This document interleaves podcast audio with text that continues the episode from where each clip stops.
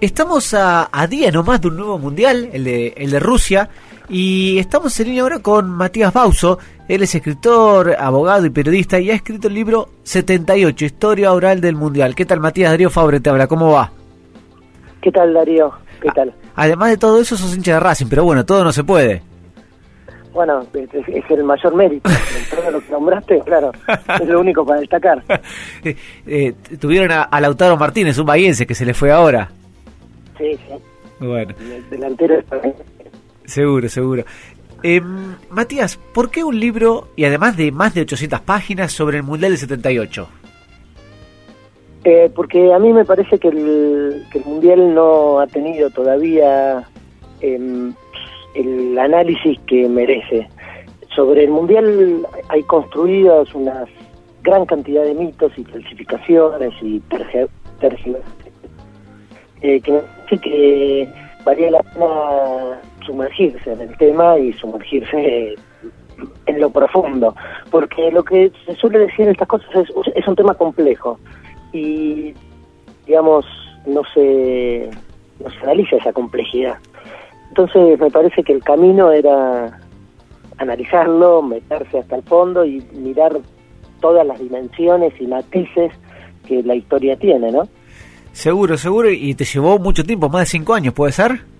Me llevó cinco años, sí. Exactamente. Eh, aproximadamente cinco años, hice 150 entrevistas y revisé todo lo escrito sobre el tema y todos los diarios y revistas de la época. Y de lo que uno se puede imaginar de, de, de lectura militar y de todo lo que uno sabe, por lo menos sobre la superficie, ¿qué fue de, de las cosas que más te sorprendió cuando empezaste a investigar? A mí lo que me, una de las cosas que más me sorprendió respecto a la organización del torneo es que la dictadura militar lo tomó en el último año y medio, nada más. Eh, pero el Mundial de Argentina se lo otorgaron en el año 64, se lo confirmaron en el año 66, y a partir de ahí pasaron siete gobiernos de distintos signos políticos, de distinta legitimidad, eh, y todos lo tomaron como prioridad y todos constituyeron sus comisiones organizadoras eh, y todos intentaron sacarle eh, provecho provecho político al, al tema. Y el, los últimos gobiernos peronistas, naturalmente, fueron los que más hincapié pusieron porque eran quienes iban a estar en el poder cuando el Mundial se jugara, Claro. ¿no? de no haber mediado el golpe de Estado. Claro, lo más cerca en el tiempo. Claro, y lo otro que me llama la atención, que me, que me llamó también mucho la atención, es que el- se suele decir que el mundial, se la dictadura utilizó el mundial para tapar los crímenes, y en realidad el efecto eh, fue exactamente el contrario, porque lo que toca el fútbol lo, lo sobredimensiona, todo lo que toca el fútbol lo sobre- sobredimensiona. Entonces, eh, a través de las denuncias en Europa de los comités de boicot, con- se consiguió que todo el mundo, literalmente todo el mundo, eh, conociera de las violaciones a los derechos humanos en la Argentina, que hasta ese momento no era un tema que estaba en el tapete en, en Europa, en las socialdemocracias europeas de ese momento. ¿Qué eran los comités de boicot que, que nombrase para aquella época?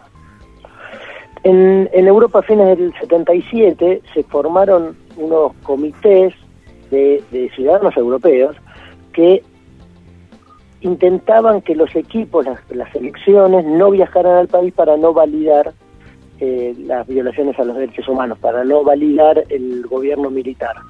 El, el origen estuvo en Suecia por el caso de Dagmar Hageling, pero eso se derramó en Europa y tuvo muchísima, muchísima repercusión en Francia y en Holanda. Por un, desde un punto de vista se puede decir que los comités de boicot fracasaron porque ningún equipo dejó de venir al Mundial y ni siquiera ningún jugador dejó de venir. Todo eso que se dice que Kreis, Breitner o aún el mismo Carrascosa en Argentina no jugaron al Mundial por cuestiones políticas, eso es falso. Pero ¿qué pasa? Esos grupos de boicot consiguieron que este, la argentina sea conocida por primera vez en Europa porque no era conocida por, distintos motivos. Uno, porque la cuota de denuncia sudamericana ya fue cubierta por el caso chileno, que fue anterior, y era muy claro cuál era el modus operandi de la dictadura de Pinochet.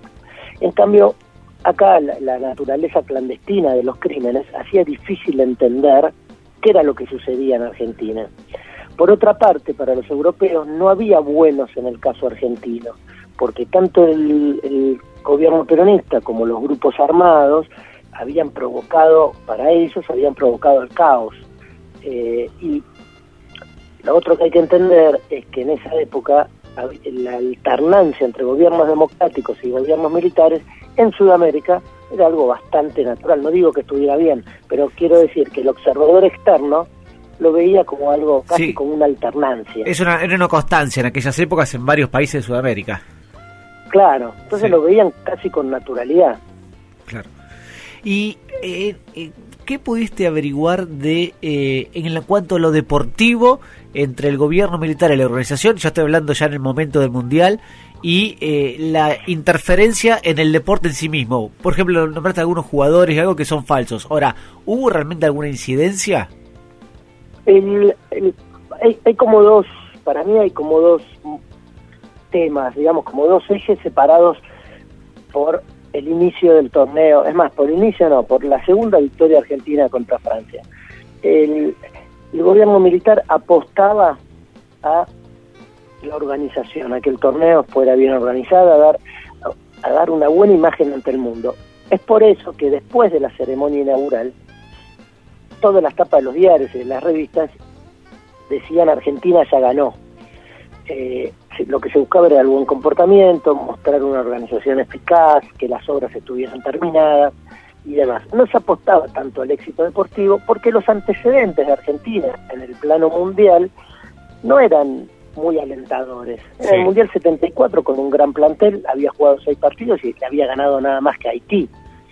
Eh, y la preparación del equipo de Merotti, Argentina había tenido buenos resultados, pero tampoco es que había arrasado.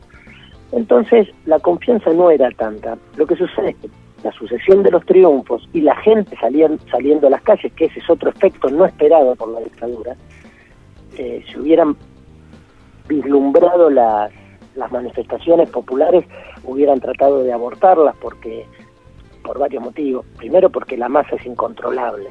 Sí, correcto. Ellos no sabían qué podía ocurrir y ellos sabían que si bien la gente este, los aceptaba, sabían también que no tenían el apoyo, que no tenían partidarios. Este, y el otro tema es que las manifestaciones eran un fenómeno eminentemente peronista y los militares todo lo que querían era no parecerse al, al, gobierno peronista anterior. Entonces, cuando empezó el Mundial y las manifestaciones este, se dieron y ellos lo tomaron como un apoyo a su, a su proyecto, y en los triunfos iban, se iban sucediendo, yo creo que ahí empezaron a tener muchísimo más interés por la suerte deportiva. Eh, dijeron, es un golazo, si organizamos bien y salimos campeones. Redondito. No, claro, redondito y no nos sacan más del poder.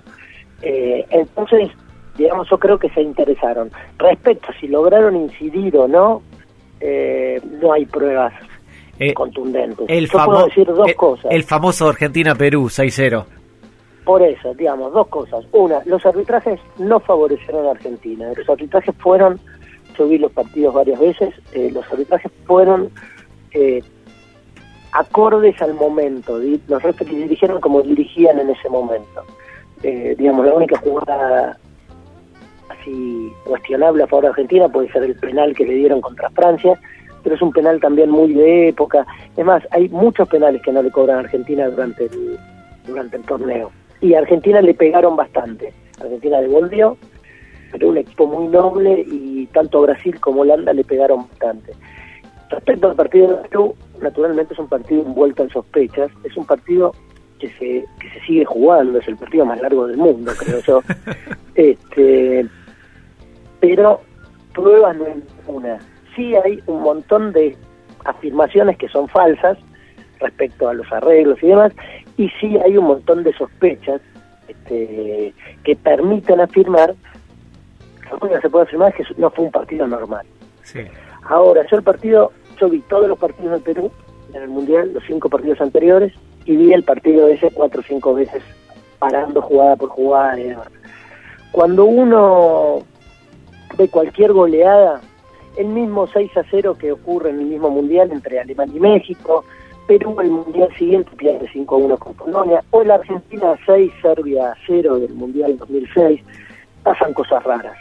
digamos, si uno ve cada gol, uy, mira el central, salió un segundo tarde, mira el arquero, podría haber dado un paso adelante, y demás. En cada goleada, en cada partido de fútbol, uno puede afinar el ojo y encontrar cosas raras. Las, las cosas que sucedieron raras fue que Perú sufrió presiones, naturalmente. Algunas banales, como no poder dormir la noche anterior porque la gente le gritaba en la, en la puerta del hotel, o que el micro desviara su camino para llegar al, al estadio y en vez de tardar 20 minutos tardaron una hora con la gente en las calles, etcétera, etcétera. También hay que tener en cuenta que Perú no tenía la preparación de Argentina ni de las grandes potencias. Argentina se concentró cuatro meses antes este, del Mundial. Y Perú jugó entre el 2 o 3 de junio, que fue su primer partido, el 6 de junio creo que fue el primer partido, y el 21 jugó seis partidos, o sea, jugó un partido cada tres días y no tenían la preparación, se venían cayendo contra Brasil y Colombia, no fue el mismo equipo de la primera rueda.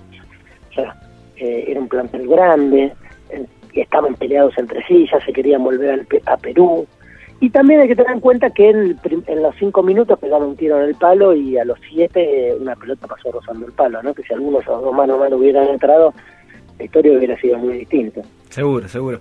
Eh, y, a ver, nací en el 79, o sea que en la época del 78, salvo por la historia por lo que leí, no la viví. Eh, eh, ¿cómo, ¿Cómo era, digamos, en, en cuanto a, la vida diaria de, los argentinos y con el Mundial y los desaparecidos en ese momento? ¿Qué pudiste contar con respecto a eso? Además de lo que vos me dijiste internacionalmente, si no estoy hablando más en la parte doméstica.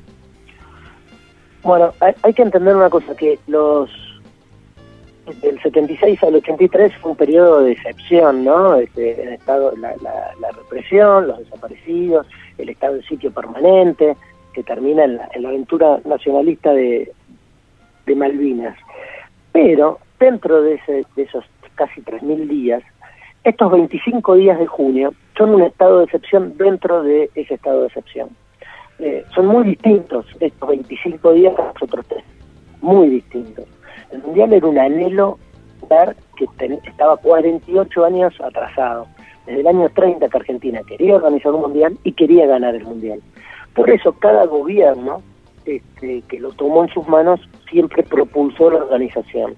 Por eso los montoneros estaban a favor del Mundial y no hicieron acciones cerca de los estadios y demás, este, porque era una medida antipopular. Los detenidos desaparecidos de la ESMA, porque siempre se suele decir, por ejemplo, que mientras se gritaban los goles en la cancha de River, a 400, 500 metros en la misma se, tortura, se torturaba, lo cual es cierto. También es cierto, y ahí está, digamos, el que no entiende eso no entiende la complejidad del tema, es que mientras se gritaban los goles en la cancha de River, a 400, 500 metros se gritaban los goles en la ESMA. Eso es muy impresionante. Eso es una locura, es increíble. Eso es muy, muy impresionante, muy impresionante y, digamos, habla de eh, del momento, de la situación. Era un país que eh, la gente, hablando muy entre comillas, ¿no? que la gente común este, lo visitaba con normalidad. La,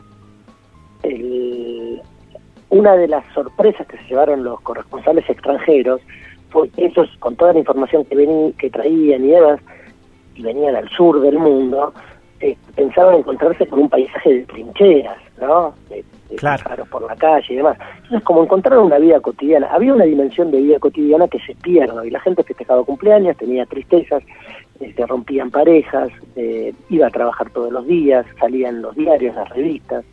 Eh, entonces, los corresponsales extranjeros encontraron esa visión de normalidad, nuevamente entre comillas, y transmitieron eso digo, había unas ciudad, ciudades en movimiento. Sí, sí. Eh, entonces, la gente, el mundial lo vivió con alegría. Posiblemente haya sido los únicos, el único mes, por, para redondear, este, el único mes de alegría entre el 74 y el 83. Este, muy posiblemente eso haya sucedido también. Ahora, por ejemplo, Eve Bonafini siempre cuenta que mientras ella lloraba en la cocina, el marido gritaba los goles en el living. Porque el fútbol, hay que entender también el poder que tiene el fútbol. ¿Es importante el fútbol o no es importante? Bueno, el fútbol no sé si está bien o está mal, pero sí es importante, para un montón de gente es importante. De hecho, en los mundiales, durante el tiempo que el equipo esté vigente en el campeonato, el país se paraliza. Pasa en Argentina y pasa en países. Entonces, los mundiales tienen esa, digamos, este, el fútbol tiene esa capacidad, tiene capacidad de, ser un gran difusor de lo que toca, lo, lo expone mundialmente, que es lo que sucede con el Mundial 78 y los crímenes de Estado, es como sucedió en el 2014 con Brasil y las injusticias sociales, o como está sucediendo ahora con Rusia y, y Putin, este, pero también, a su vez, paradójicamente, es un gran enmascarador, porque está la pelota en movimiento, todo se detiene. Sin duda, vos que estaba, dos cosas estaba notando mientras vos me estabas hablando para no olvidarme. Una es que lo que vos decís es, verdad, digamos, de hecho muchos gobiernos, inclusive los argentinos, esperan a tomar medidas antes del Mundial porque después del Mundial la gente se olvida y después ya pasó un mes. Claro. Eh, eso, es así. Eso por un lado. Y por el otro lado, em, vos dijiste un momento de, de euforia como ese mes, Sí, no tanto de alegría, diría yo, pero sí de euforia. También se vivió algo similar, me parece, en la guerra de Malvinas, ese momento de euforia nacionalista, de, de, la gente yendo a, la plaza eh, a vitorear eh, que, que, íbamos a la guerra contra Gran Bretaña. Me parece que son los dos momentos durante el 74 y el 83, como vos decís, en el cual la gente se olvidó un poco de todo el resto, ¿no? Cosas totalmente diferentes es, exactamente así, son los dos grandes hechos fascistas del proceso, porque el proceso se manejaba sin, sin masas. lo que les cambia al Mundial 78 es exactamente eso, es entender que ellos pueden también sacar a la gente a la calle, o que la gente puede salir a la calle, no sacarla a ellos, pero sí que la gente puede salir a la calle. Este, en el eh, digamos son los grandes hechos fascistas porque yo digo que en el mundial 78 hay em, masas hay propaganda y hay una que creo que es el gran hecho autoritario del Mundial 78, hay una enorme vocación de unanimidad. Hay, el unanimismo es impresionante. Digamos, aquel que no estaba a favor del Mundial, que eran muy poquitos, era absolutamente denostado, ya sea Borges o cualquier otro que se animara a hablar, que eran muy poquitos los que se animaban a hablar en contra. Este, eso produce un efecto que es que los militares después lo intentan replicar. Lo intentan replicar unos pocos meses después con el Mundial de hockey sobre patines en San Juan, lo intentan replicar con el Mundial Juvenil del 79, con cada boxeador que ganaba un título del mundo y lo paseaban por las calles, pero claro, es imposible de replicar porque nada tiene la fuerza propia, esa fuerza autónoma que tiene el fútbol, de aglutinar y de motivar. Entonces, esto, esta locura termina en otra locura nacionalista que es Malvinas, que es el único, el otro factor aglutinante fácilmente aglutinante que tiene, este, o que tenía por lo menos en ese momento la sociedad, que era el fútbol y esta cosa nacionalista de Malvinas. sin duda. Qué, qué, qué, loco como a medida, con, con, un mundial de fútbol hemos estado hablando de un montón de cuestiones políticas durante siete años eh, que afectó la vida y que aún hoy sigue afectando la vida de, como sociedad. Y, y tengo una pregunta también, eh, y como para ir terminando, em, también hay muchos mitos con respecto al plantel ¿sí? y a eh, actos en contra o a favor de la dictadura. ¿Qué, hay de verdad de tanto del cuerpo técnico como de los jugadores y esos mitos que, están dando vuelta? ¿Sí? De gestos, actos eh, que hacían, digamos, una forma ver su pensamiento. Claro, el, hay un montón de mitos alrededor. El, libro también tiene muchísimo de fútbol, ¿no? Tiene, analiza todo el, ciclo Menotti, desde asumo en el 74 hasta la final con Holanda y cada uno de los siete partidos de Argentina. Y analiza cómo se conformó el plantel. Alrededor del, fútbol, digamos, hay un montón de mitos, que son, por ejemplo, que Carrascosa dejó de, de jugar por la cuestión política, o que Maradona, este, cuando sacó Menotti a Maradona del plantel, la gente protestó, o que el equipo jugaba de una manera menotista, el equipo era muy noble, era muy digno, iba siempre al frente, pero era muy vertiginoso, eh, no tenía elaboración de juego y demás. Y otro de esos mitos son estos, apoyo o este, actos de resistencia, ya sea una cosa o la otra, respecto al, a los gobernantes de turno. El plantel no hizo nada, ni a favor ni en contra. Se dedicaron a entrenar y a jugar al fútbol, que es lo que hubieran hecho cualquier otro 22 jugadores elegidos por cualquier otro técnico. Eh, no tuvieron, no fueron ni colaboracionistas este, ni resistentes. Eh, hicieron su trabajo y estuvieron en un lugar que cualquiera de los otros 25 millones de argentinos de ese momento hubieran querido estar. Eh, por ejemplo, en mayo, mientras ellos estaban concentrados en José Cepar, estaban entrenando en un momento un helicóptero baja en medio de la cancha, se tienen que correr y baja Macera con otros con otros militares. Y bueno, hay una foto de algún jugador o Menotti dándole la mano, pero a ver, ¿qué podían hacer? Sí, está claro, sí. No tenían mucha mayor posibilidad. Lo que sí, casi no se encuentran testimonios de jugadores ni de Menotti en favor de los de los gobernantes. Eh, y de hecho, entre el 77 y el 79, Menotti tiene varias actitudes públicas, eh, como firma de solicitadas eh, y demás, o cuando le preguntan de la situación política, tienen opiniones, opiniones muy moderadas, que son bastante dignas. Yo entré al libro, a la investigación, con una opinión este, no tan favorable de Menotti y la verdad que en la investigación la figura de Menotti se fortaleció muchísimo, este, ya sea por su trabajo, porque es el que creó la Selección Nacional Moderna, digamos, todo el trabajo lo hizo de cero, eh, en un medio súper hostil. Es, otro mito es que no se podía criticar a Menotti y a la selección. Había medios que hasta el partido con Perú lo seguían criticando. Eh, cuatro años soportó campañas de La Razón, de Crónica, y de la revista Gol para, para ser echado y para poner a, Lorenzo en su, en su lugar.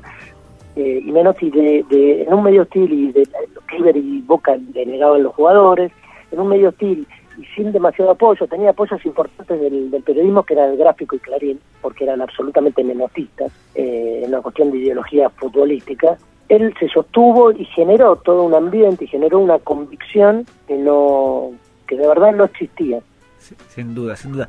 Matías, te queremos agradecer, no te queremos robar más tiempo, la verdad que nos encantó, les recomiendo a, a todos los oyentes 78, Historia Oral del Mundial. Muchísimas gracias por este minuto, Matías. Muchísimas gracias a ustedes, un abrazo. Un abrazo, chao, chao.